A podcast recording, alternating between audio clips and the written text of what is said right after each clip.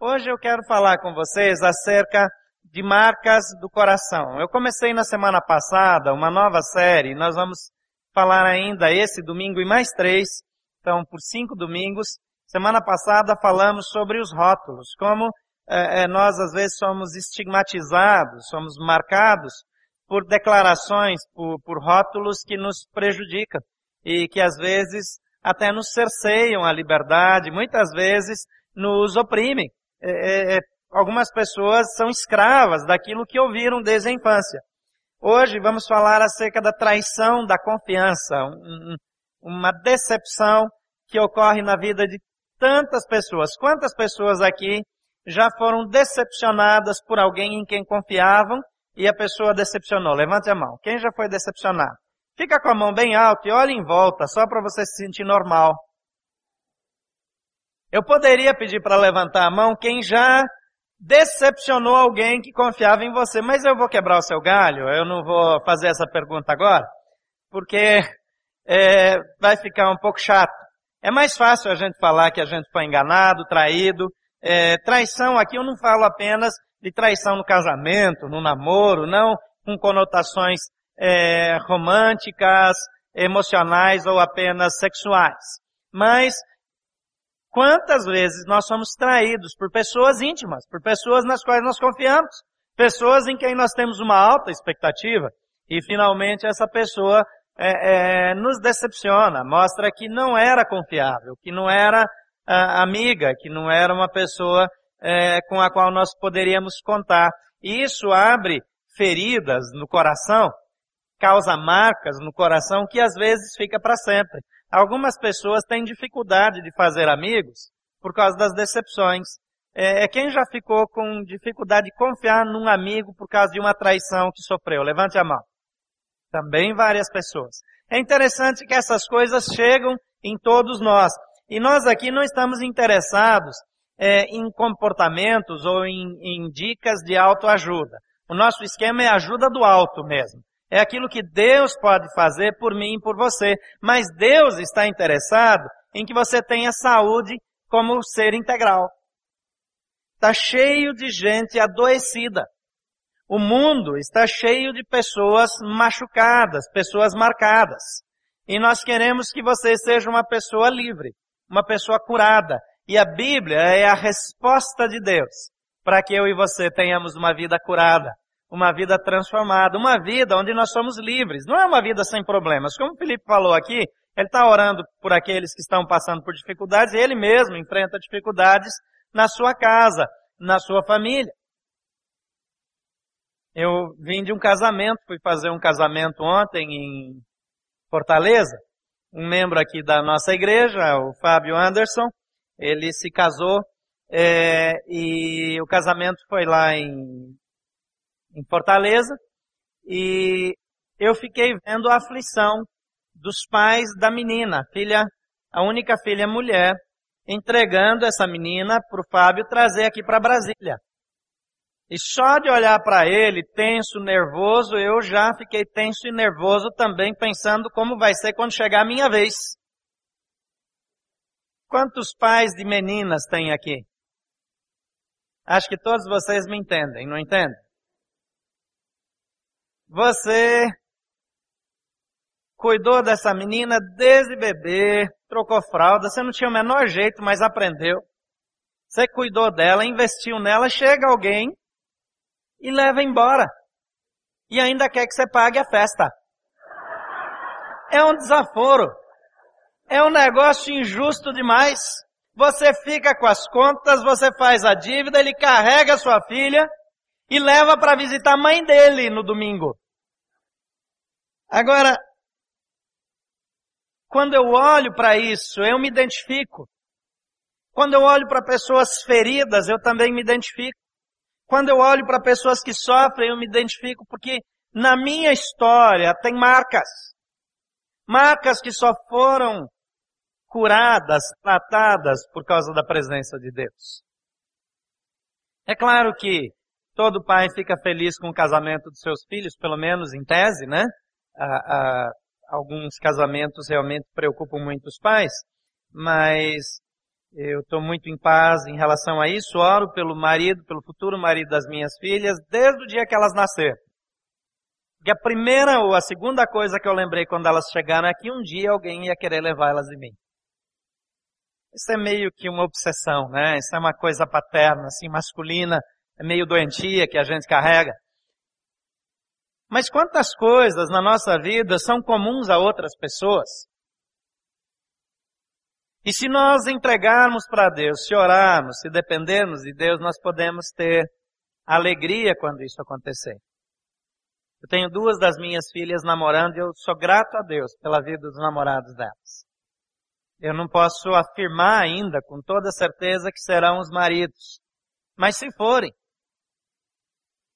vai ficar de bom tamanho.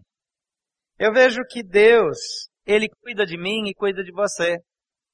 Mas eu lembro também de coisas que aconteceram no meu relacionamento com a minha mãe, com meu pai, com os meus irmãos, na escola, no dia a dia.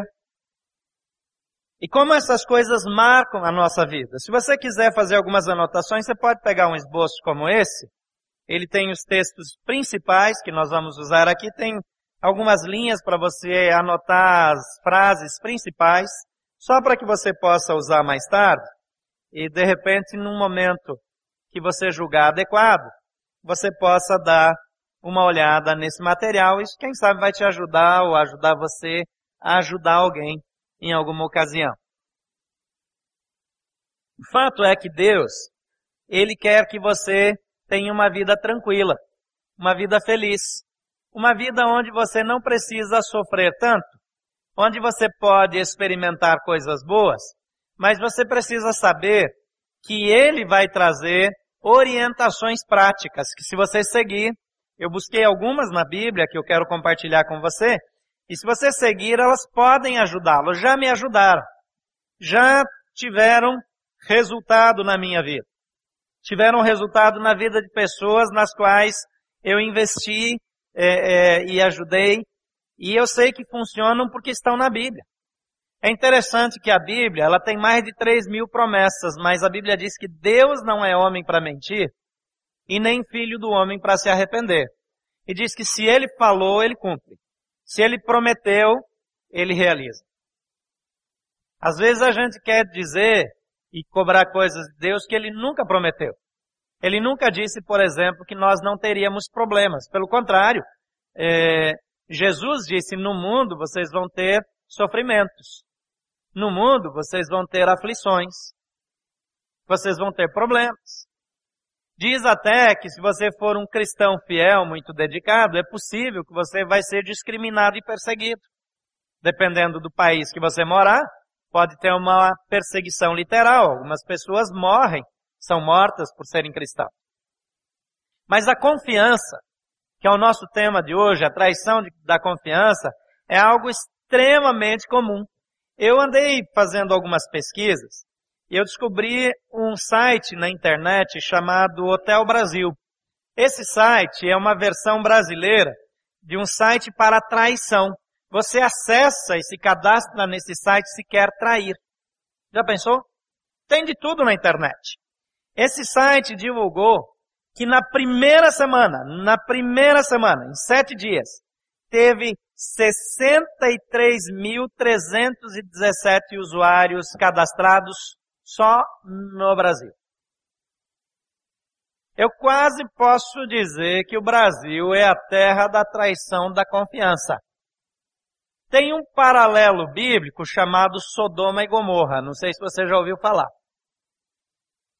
Durante a primeira semana, esse mesmo site nos Estados Unidos, país com a maior população e mais internautas no mundo, foram cadastrados apenas 10.993 usuários, contra 63.317 no Brasil.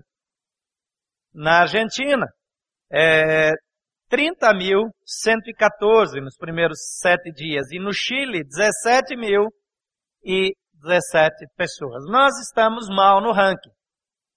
Nós vencemos algumas coisas que nós gostaríamos de ser derrotados. Somos quase o tempo todo o país com mais juros do mundo. Nós agora estamos aí na figura dos mais interessados em traição. Então eu creio que falar em traição da confiança é um tema atual que pode nos ajudar no nosso dia a dia, uma vez que esse negócio está tão enraizado, tão arraigado na nossa cultura. Uma pesquisa revela que no ano 2001, é, é uma pesquisa feita com 1.300 pessoas, 47% das mulheres e 60% dos homens admitiram ter sido infiéis aos seus cônjuges. A maioria das traições ocorre, dizem as pesquisas, nos primeiros quatro anos de relacionamento. E no caso dos homens, há um novo foco é, entre os 20 e 24 anos de casados. 60% dos maridos e 55% das esposas declararam na mesma pesquisa, pesquisa que já desejaram ter traído. Aí tem várias justificativas, mas uma outra pesquisa realizada em 2002 com 1.200 jovens, entre 13 e 27 anos, aí foi uma faixa etária específica, revelou que 63% dos entrevistados acham fácil ser fiel. E 74% delas não perdoaria uma traição de verão. 89% desses jovens também declararam que consideram um beijo na boca uma traição grave. Uma outra pesquisa realizada no Brasil aponta que o número de mulheres que traem seus parceiros quase que dobrou na última década. Os números apontam que 42,8% das mulheres disseram que já traíram o companheiro, muito diferente dos 25% que declarou já ter traído em 1990. Apesar dos homens continuarem traindo mais, eles aparecem como 67,8% dos entrevistados, tudo indica que com o tempo a traição entre homens e mulheres será exatamente igual. Essas pesquisas, especialmente sobre adultério, elas não são assim totalmente confiáveis.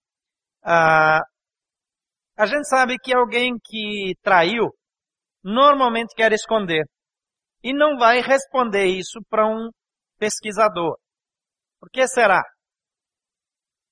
Porque ninguém tem um orgulho daquilo que faz escondido. Mas de qualquer forma, nós temos traições em partidos políticos. Zilhões e zilhões, especialmente aqui no Brasil. A infidelidade partidária vive sendo tema é, das conversas políticas nos corredores aí do, do Senado e da Câmara. A infidelidade acontece no mundo dos negócios, a traição. A traição acontece nos relacionamentos familiares, não tem nada a ver com casamento ou sexualidade, mas entre irmãos. Quando há uma herança em disputa, as traições são impressionantes. E não tem jeito. Nós estamos sujeitos a passar por isso. Essa é a primeira informação que eu quero sugerir que você coloque aí no seu esboço. Toda pessoa está sujeita a trair ou ser traída. Agora talvez você já não concorda comigo, você diga, eu nunca traí e nunca trairei. Talvez você nunca traiu o seu cônjuge, que bom. E nunca vai trair, espero que não traia mesmo. Porque toda vez que eu falei com alguém que traiu o seu cônjuge, ele sofreu amargura profunda. Nenhuma pessoa decente, nenhuma pessoa de bem que se encontra num relacionamento extraconjugal se sente bem. É uma miséria, é uma condição de vida miserável. Se você está aqui hoje, está vivendo em adultério, você sabe o que eu estou falando. É uma desgraça. É uma praga na vida de uma pessoa. E ela não sabe como vai sair desse rolo. Tem gente que comete suicídio por causa é, é, de uma traição, porque não conseguem lidar com a vergonha do que faz ou do que fez. Mas toda pessoa, potencialmente, está sujeita a trair ou ser traída, seja um amigo, seja um irmão, seja é, o marido, a esposa.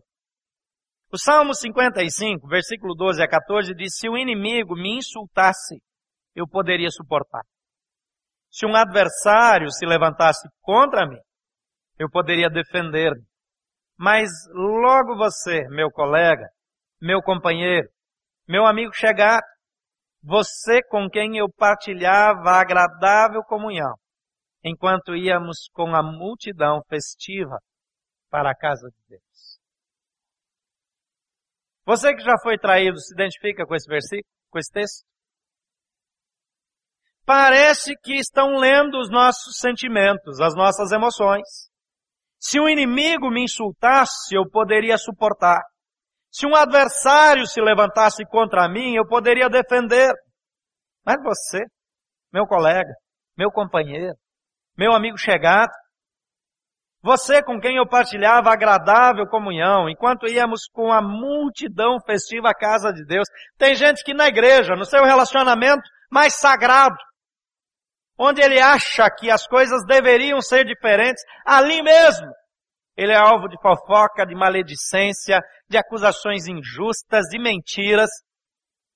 E por quê? No fundo, as pessoas que traem são pessoas que foram traídas pessoas que tiveram má formação, pessoas que foram decepcionadas, pessoas que foram feridas. Pessoas feridas ferem. Mas aqui é uma expressão do salmista, que também é uma declaração profética, é, é, uma, é um tipo daquilo que aconteceria com Jesus, que a traição dele viria de dentro, dos mais chegados. Mas há uma expressão aqui, ou algumas expressões que, que nos incluem, que combinam conosco. Como é mais difícil lidar quando a traição vem de perto, quando vem de dentro, alguém em quem a gente confia. Jeremias 17, 9 diz: O coração é mais enganoso do que qualquer outra coisa, e a sua doença é incurável. Quem é capaz de compreender? Então veja bem, a primeira situação aqui do Salmo é, é 55 é alguém que foi traído, mas Jeremias me lembra que o meu próprio coração não é confiável. Diga uma coisa comigo, diga assim, eu não posso confiar cegamente em mim mesmo. Porque se eu dissesse eu não posso confiar cegamente em ninguém, você concordaria, não concordaria? Mas eu não posso confiar cegamente nem em mim mesmo. Eu não posso arriscar, porque eu sou potencialmente capaz de decepcionar. Eu sou potencialmente capaz de mentir, de enganar. Então eu preciso andar sob vigilância. Então coloque-se a si mesmo sob vigilância. Sonde, investigue o seu coração. Quais são as verdadeiras motivações do seu coração? A segunda coisa que você pode anotar aí é uma frase meio longa, você precisa acompanhar aí no multimídia. O impacto de uma traição está mais relacionado com o mundo interior do homem do que com as circunstâncias. Vou repetir o impacto, o efeito, o dano causado pela traição está mais relacionado com o mundo interior do homem ou da pessoa traída do que com as circunstâncias. Em outras palavras, o efeito, o dano colateral, a prisão emocional, a carga emocional, as reações, o sofrimento, o tempo de luto, a duração é, é, daquele, daquela, da incubação daquela dor, o, o processo é, é, de, de lamento, de choro, depende muito mais de quem eu sou lá dentro do que do que foi feito contra mim. Eu não sei se você gosta dessa ideia. Eu não sei se você concorda de pronto. Mas o que importa não é o que fizeram com você. O que importa é o que você fez com aquilo que fizeram com você. É claro, é lógico que dói. É lógico que quando eu sou traído, isso me afeta. É lógico que quando eu sou é, é, enganado, eu me sinto rejeitado, eu me sinto não amado, eu, eu me sinto impotente, às vezes eu me sinto burro, como eu não vi. Mas quando eu não consigo mais sair do buraco, quando eu mergulho numa depressão é, é profunda, é, é, num abismo é, de, de, de, de paredes é, é, lisas e, e, e eu não tenho como sair daquele buraco nunca mais. A decepção foi um empurrão para que eu caia lá. Mas quem eu sou interiormente determina quanto tempo eu fico. Se eu não ando tão à beira do abismo, não é tão fácil alguém me lançar nele. Se eu não estou constantemente na beira do abismo, se eu não fico muito próximo, quando alguém me empurra, eu posso cair. Eu posso tropeçar. Mas eu me levanto. Mas se eu ando na beira do abismo, eu posso cair numa altura que eu não consiga mais sair. O Salmo 56, versículo 4 diz: Em Deus, cuja palavra eu louvo, em Deus eu confio e não temerei. O que me poderá fazer o simples mortal? Vamos ler isso juntos? Em Deus, cuja palavra eu louvo, em Deus eu confio e não temerei. Que poderá fazer-me o simples mortal? Agora, se a minha confiança está em pessoas, se a minha reação depende do que os outros me falam, se a minha leitura acerca de mim mesmo depende exclusivamente do feedback que eu recebo das pessoas ao meu redor, eu não me levanto. Eu permaneço caído. Então olha aqui para mim. Se você é uma pessoa traída, uma pessoa ferida, e há muitos meses, talvez anos, não tem conseguido levantar-se, não tem conseguido reagir, não está conseguindo é, é, superar a sua dor, não está conseguindo é, é, restaurar a sua vida, você precisa fazer uma análise muito séria dos seus valores interiores, do seu coração. Onde está a sua esperança? O salmista diz aqui, em Deus, cuja palavra eu louvo. Em Deus confio e não temerei. Que dano permanente o homem pode me fazer? Não é que o homem não pode me causar dano. Não é que não vai haver é, nenhuma ferida aberta por conta de coisas que os outros fazem. É claro que sim. Especialmente quando isso vem de dentro de casa. Especialmente quando vem de alguém com quem eu tenho uma longa amizade. Especialmente quando vem do cônjuge, do filho, da filha, do pai, da mãe, do primo chegado. É lógico que dói. É claro que causa dano. Mas a minha esperança pode estar depositada em alguém que nunca falha, em alguém que nunca trai, em alguém que nunca mente. É Jesus Cristo de Nazaré, alguém que cuida de mim. E mesmo quando eu o traio, quando eu falho, ele me perdoa e me inclui e me recebe de volta. Terceira coisa, anote aí. A extensão do dano causado pela traição sofrida pode ser determinado pela reação da pessoa traída. Mais uma vez, a extensão do dano causado pela traição sofrida pode ser determinado pela reação da pessoa. Primeiro, estou dizendo que o impacto da traição, o efeito, o dano causado naquele momento, o impacto inicial, depende de quem eu sou. Hoje em dia os carros, eles são feitos para desmontar, para que o impacto diminua até que chegue no motorista e nos passageiros. Então você bate o carro, ele vai destruindo. Você olha para o carro e diz, todo mundo morreu. E eventualmente ninguém morreu. Porque além do carro se desmanchar, o airbag e outros equipamentos de segurança quando existe, o cinto de segurança que alguns ainda esquecem de usar, cumpre o seu papel. Mas a extensão do dano, veja bem, uma pessoa traída, ela pode ter várias reações. Eu vou dar o troco. Uma pessoa traída pode desvalorizar os fiéis que estão perto.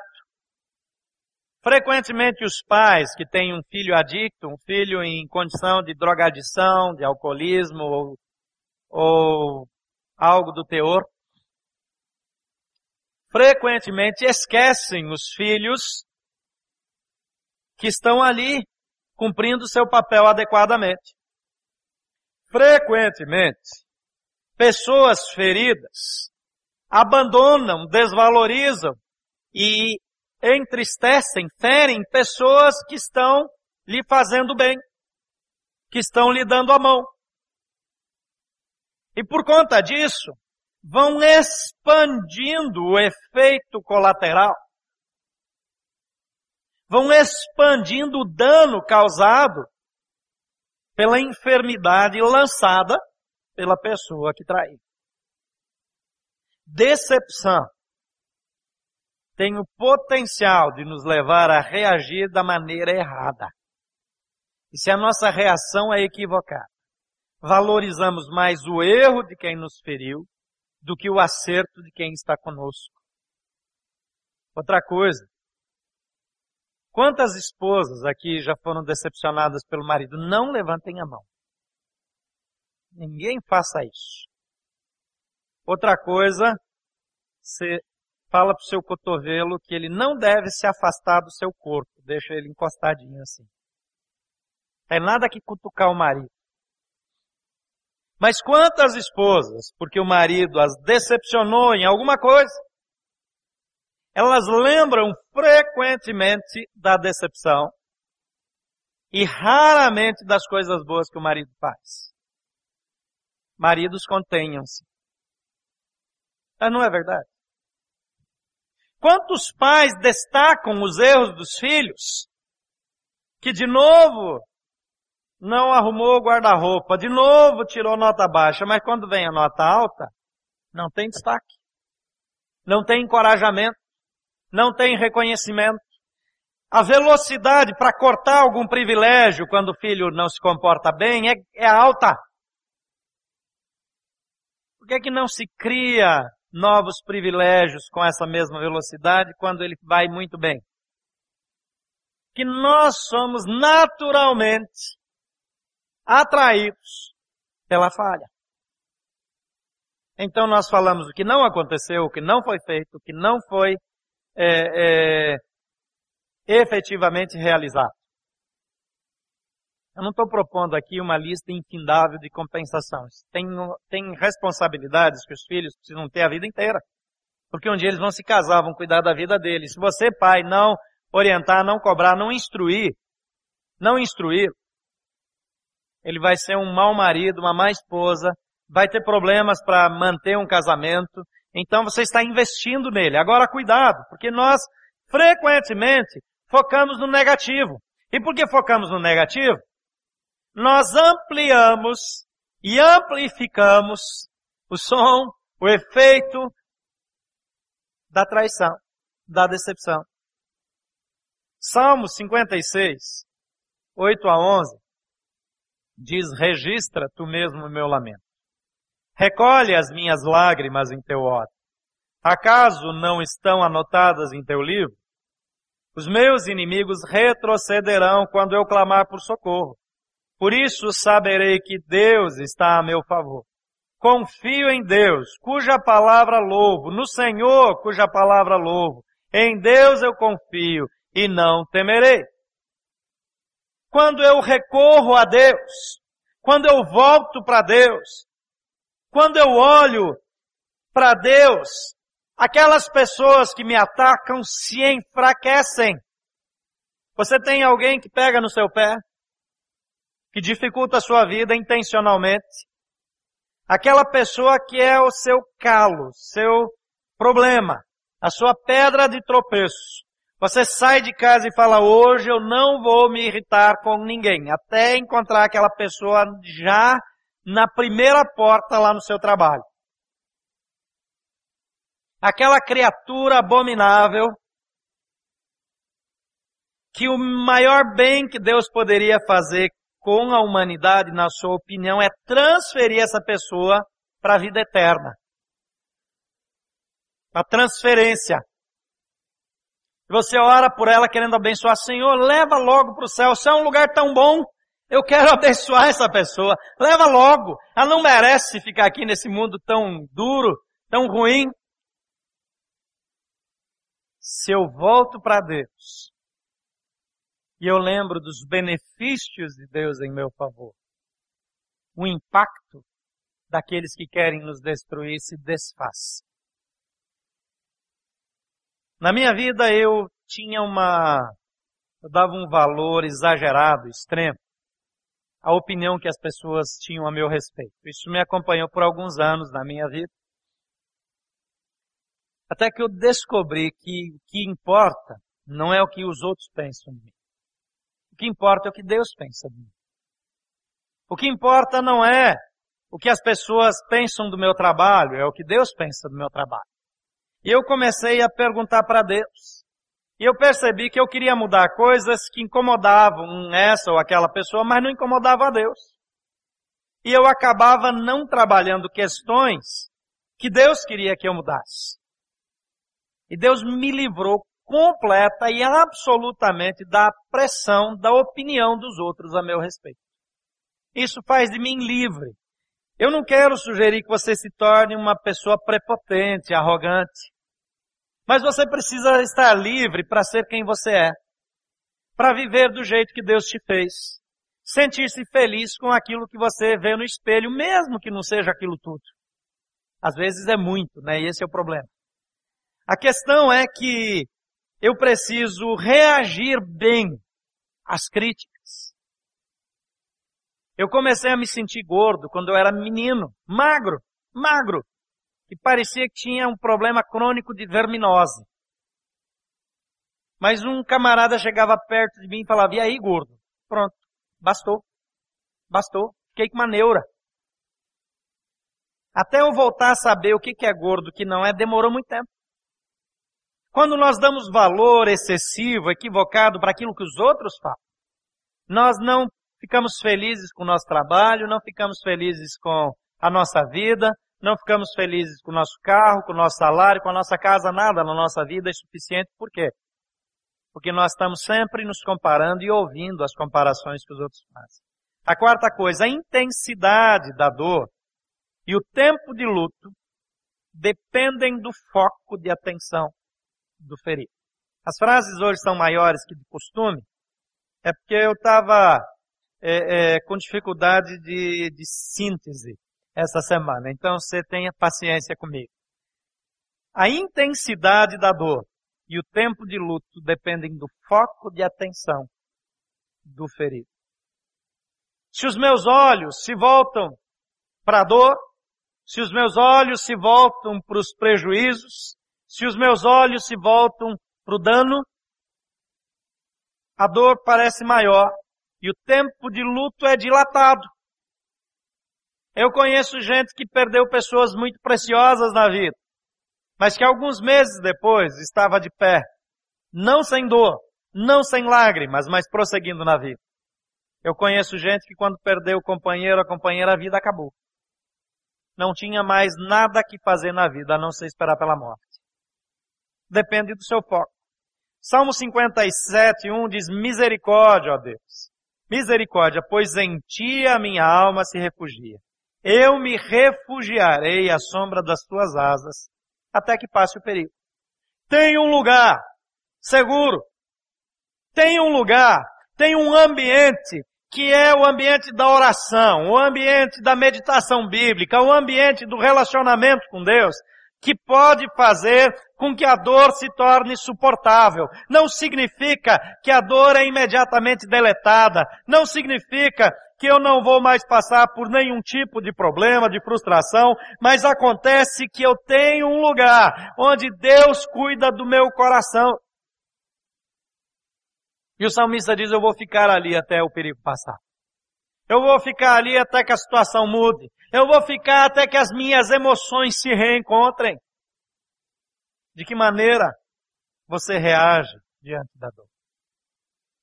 Se você ficar o tempo todo só falando disso, só olhando para o que aconteceu de ruim, você não vai perceber as bênçãos e as coisas boas que estão ao seu redor. Se você fica desempregado e passa a sua vida lamentando quão injusto foi ah, o processo de demissão, etc., oportunidades vão bater à sua porta e você sequer vai vê-las. Porque está distraído demais, olhando para a dor. Em quinto e último lugar, a confissão e o arrependimento atrai o perdão e a restauração para aquele que falhou. Porque nós gostamos mais daquele discurso que me ajuda a me recuperar quando eu fui traído, quando eu sofri perdas, quando eu tive dano. Mas muitas vezes o dano foi causado por mim.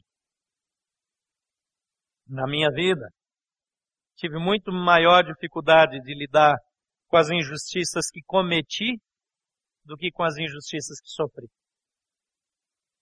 Porque quando eu sou culpado, eu tenho uma tendência de autoacusação. Eu tenho uma tendência de autopunição. Eu tenho uma inconformação interior que tem dificuldade de admitir, de aceitar. O salmista, ele escreve, enquanto eu mantinha escondido os meus pecados, o meu corpo definhava de tanto gemer. Pois de dia e de noite a tua mão pesava sobre mim, as minhas forças foram se esgotando como em tempo de seca. Então reconheci diante de ti o meu pecado. E não encobri as minhas culpas. Eu disse, confessarei as minhas transgressões ao Senhor tu perdoaste a culpa do meu pecado. Não há nada mais poderoso para me livrar da culpa e do sofrimento do que a confissão. Agora deixa eu dizer uma coisa para você. Quando eu passo mais tempo do que eu deveria, sentindo dor, lamentando, com pena de mim mesmo, eu já estou numa atitude que a Bíblia chama de pecaminosa. Eu já estou sendo culpado da minha dor da continuação da minha dor, da continuidade do processo de luto. Quando as minhas reações são inadequadas, eu me torno um agente. Toda vítima é também um agente. Isso é uma questão sine qua non. É inseparável. Você que sofreu também se torna um agente do seu próprio sofrimento e muitas vezes do sofrimento alheio. A dor passa mais rápido quando eu tomo as atitudes corretas, mas mesmo tomando atitudes erradas, quando eu confesso, as coisas começam a mudar. A Bíblia diz, no Evangelho, não é no Evangelho, em 1 João 1,9, de se confessarmos os nossos pecados. Ele é fiel e justo para nos perdoar os pecados e nos purificar de toda injustiça. Todos nós sabemos esse versículo, vamos ler juntos? Se confessarmos os nossos pecados, Ele é fiel e justo para perdoar os nossos pecados e nos purificar de toda injustiça. Há um poder terapêutico transformador na confissão. Ele tem dois aspectos. Tem um aspecto da confissão da minha reação ruim. Mesmo que eu não sinta que isso é um pecado. Mesmo que eu não tenha traído ninguém, mas eu estou reagindo da forma errada. Eu encontro uma pessoa confiável e eu digo, eu me sinto assim. As minhas reações são essas e essas. Os pensamentos que tenho são esses. Eu declaro. Quando eu coloco eles, é, é, é, quando eu exponho eles, primeiro que a perspectiva com que eu olho para eles já muda alguma coisa acontece. Tiago diz: confessem os vossos pecados uns aos outros e orem uns pelos outros para serem curados. Repartir a vida, o relacionamento traz cura, inclusive para as feridas de relacionamento. Mas se você pecou, se você é o causador do dano, do seu dano ou do dano do próximo, peça perdão em primeiro lugar a Deus. Depois para a pessoa que você feriu. Pode ser muito difícil, mas é melhor pedir perdão para a pessoa que você feriu do que levar para o resto da vida na memória aquele problema. Algumas pessoas jamais esquecem, principalmente as mulheres. Elas têm uma memória extraordinária. Elas esquecem endereço, elas esquecem a bolsa, elas esquecem é, é, da carteira, esquecem do cartão de crédito, mas nunca esquecem uma ofensa recebida. Elas podem não falar. Mas se você provocar, eu não recomendo, ela vai lembrar coisas que você fez antes da fundação do mundo. A confissão, ela traz em si, traz no bojo, poder libertador. A segurança e a liberdade, para concluir, segurança, liberdade e a cura se encontram no relacionamento pessoal com Deus por meio de Jesus Cristo. O Salmo 57, de 1 a 3, diz: Misericórdia, ó Deus, misericórdia, pois em ti a minha alma se refugia. O Salmo 32, versículo 7 diz: Tu és o meu abrigo, tu me preservarás das angústias e me cercarás de canções de livramento. Veja esse versículo. Tu és o meu abrigo, me preservarás das angústias. Tem alguém aqui que não passou por nenhum sofrimento, que está bem, que não está passando por nada disso que eu estou falando, levanta a mão. Quem não está passando por nada disso? Só para eu saber. Esse versículo é para você. Não tem ninguém? Pelo menos um, me dá uma esperança aí. Ninguém? Está todo mundo passando por algum perrengue aí. Eu acabei de vir do Nordeste, né? Tu és o meu abrigo, tu me preservarás das angústias e me cercarás de canções de livramento. Você precisa de livramento, querido? O livramento está em Deus. Mateus 11, 28 diz: Venham a mim todos os que estão cansados e sobrecarregados, e eu lhes darei descanso. Traições, feridas são inevitáveis. Reações erradas, pelo menos num determinado momento, são inevitáveis. Causar dor, decepção em alguém é inevitável. Cedo ou tarde você decepciona alguém. Quase todos nós reagimos da forma errada quando somos feridos ou ferimos e acabamos prolongando a dor. Mas Jesus diz: Vem a mim. Quando você vai procurar só uma pessoa que também é incompleta, que também é falha, você corre o risco de se decepcionar novamente. Mesmo assim, procurar pessoas é importante, porque você vai encontrar pessoas que, como você, também passaram por dores. Mas quando você recorre a Jesus Cristo, Ele diz, eis que eu enxugarei dos seus olhos toda lágrima. Eu não sei que tipo de decepções, de traições, de frustrações você passou na vida. Mas uma das coisas que Jesus ensina quando ele curava alguém, ele sempre levava a pessoa a saber de onde veio esse problema. Eu gostaria que você fechasse os olhos agora. Por favor, feche seus olhos. Não se distraia com nada, não tem nada místico em fechar os olhos, é apenas para não atrapalhar você eu gostaria que você lembrasse daquelas coisas que ainda te machucam. Não precisa desenterrar nada. Não precisa abrir o baú. Precisa descer lá nos porões da alma e escavar para ver o que mais aparece. Não agora. Mas talvez você tenha chegado aqui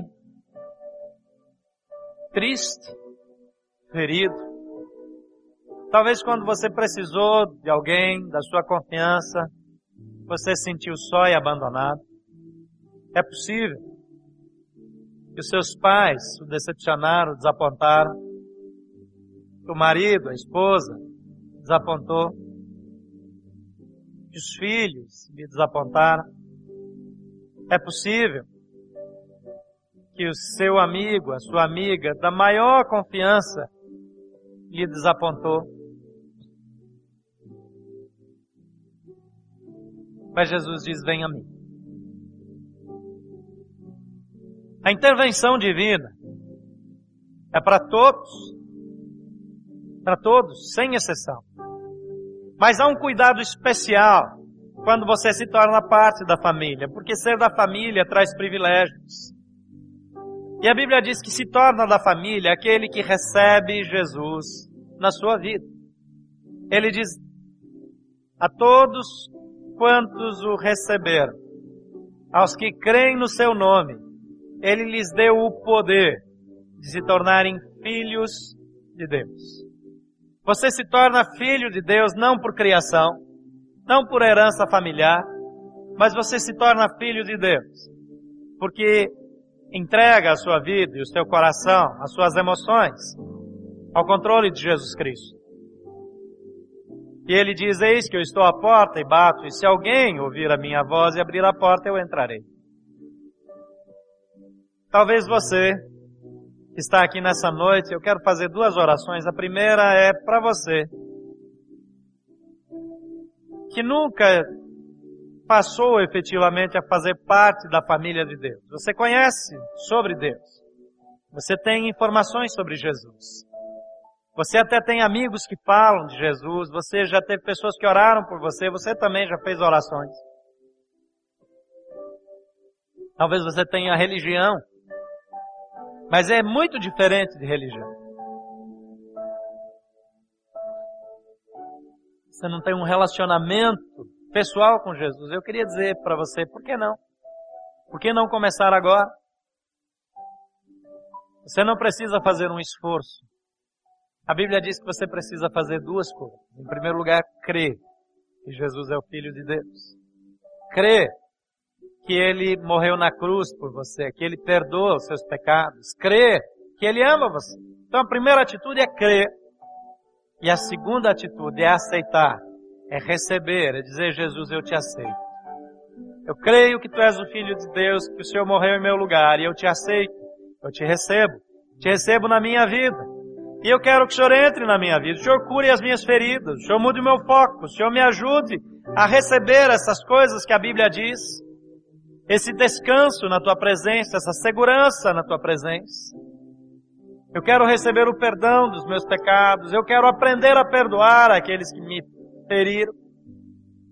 E por isso eu te recebo como meu Senhor e Salvador. Para fazer isso, você deve fazer uma oração mais ou menos como essa. Eu gostaria que você repetisse, todos vocês, vamos fazer juntos. Diga: Senhor Jesus, eu creio que tu és o Filho de Deus. Que o Senhor morreu na cruz em meu lugar para me dar uma nova vida. Eu creio que o Senhor me ama e que o Senhor tem prazer quando olha para mim e eu te aceito como meu Senhor, eu aceito o teu perdão, eu aceito a purificação, eu quero que o Senhor entre no meu coração. E que o Senhor escreva o meu nome no livro da vida. Que o Senhor faça a minha vida uma vida nova, uma vida especial, em nome de Jesus.